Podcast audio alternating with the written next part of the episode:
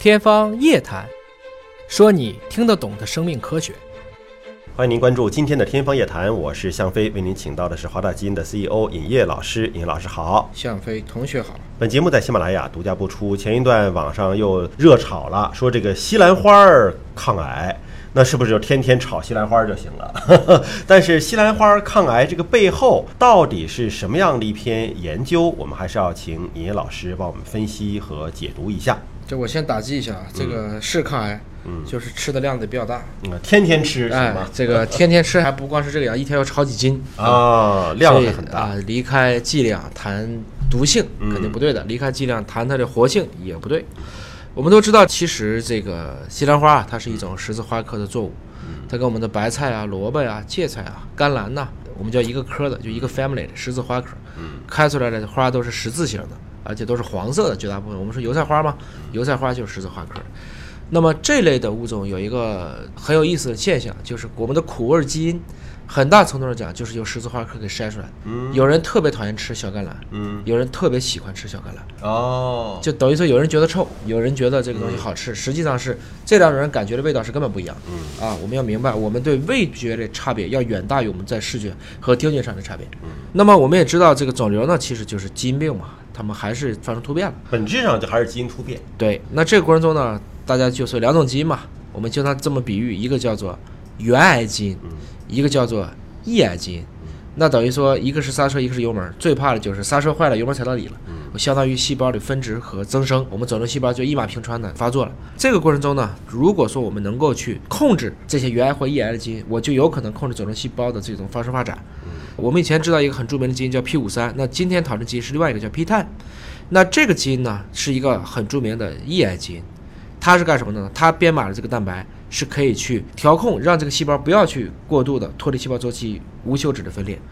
大量的研究显示呢，如果你是癌细胞，这个 P 碳基因活性就降低了。嗯，所以我如果恢复它的活性，就可能去降低这个癌症的发生发展。嗯，那现在知道西兰花是怎么回事了吗？就相当于是个西兰花里面的什么什么元素可以恢复这个抑癌基因的活性，对，让我们自身的这个抑癌的功能启动。对，就是这个意思。研究人员就发现了啊，原来你这个 P 碳基因有一个活化降低的元凶，这可能是其中的一个要素了，叫做 E 三泛素连接酶。同时呢，他们却发现西兰花中有一种叫银朵三甲醇，叫 I 三 C，竟然可以去恢复这个活性。从这个角度来讲，就吃西兰花是可以诱导人类的抑癌因子的活性。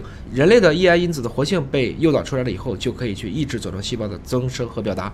这就是西兰花抗癌的一个基本原理。当肿瘤发生的时候啊，这个癌细胞当中的这个 P 碳活性是明显的降低的。对其实有科学通路证明，就是这个 P 碳基因和癌症是势不两立的这样的一个重要的因子。如果 P 碳高，肿瘤很就低；肿瘤高，P 碳就低。那么西兰花它相当于是能够激活这个 P 碳基因，让它表达出来。对，那这个西兰花的这个实验，咱们得吃多少才能够实现到这种抗癌的这个作用呢？如果不把这个物质提纯啊，嗯，六斤，每天六斤，还得生吃，啊，生吃，因为好多加 不能热就没了，炒是吧？就是炒可能就活性降低了啊。炒就得吃六斤都不够。所以这个题目呢，你就是一天六斤西兰花就能抗癌，这个东西就跟我没说一样。关键我们没有生吃西兰花的习惯啊，我就拌凉菜，我得热水焯一下。但是还是那个原因嘛，我们以前说的白藜芦醇啊、青蒿素啊，我们用合成生物学把它表达出来不就完了吗既然我知道你就是这个物质，这就是关键。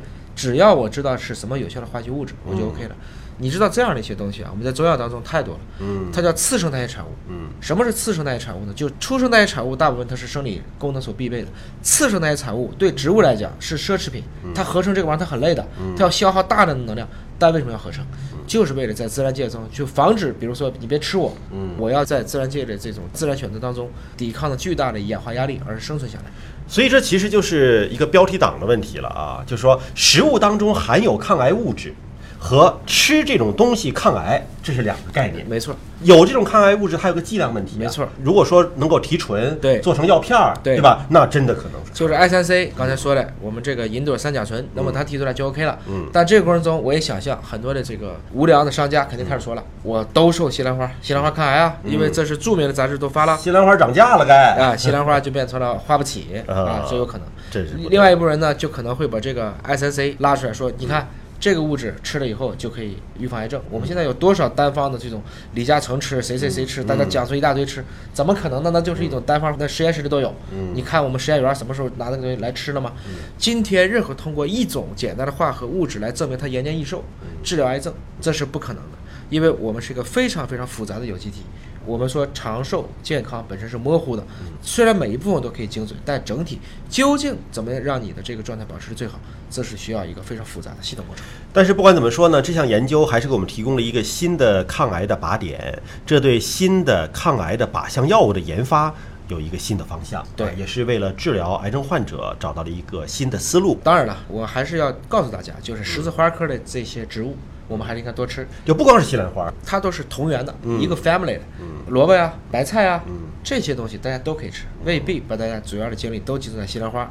还有一部分人在强调，你不喜欢吃西兰花啊，不喜欢吃西兰花的人还比较少。那白菜花也可以呃，啊，这两个东西其实无所谓的，就绿的这个菜花和白的菜花，营养价值差不多少，差不多啊差不多少。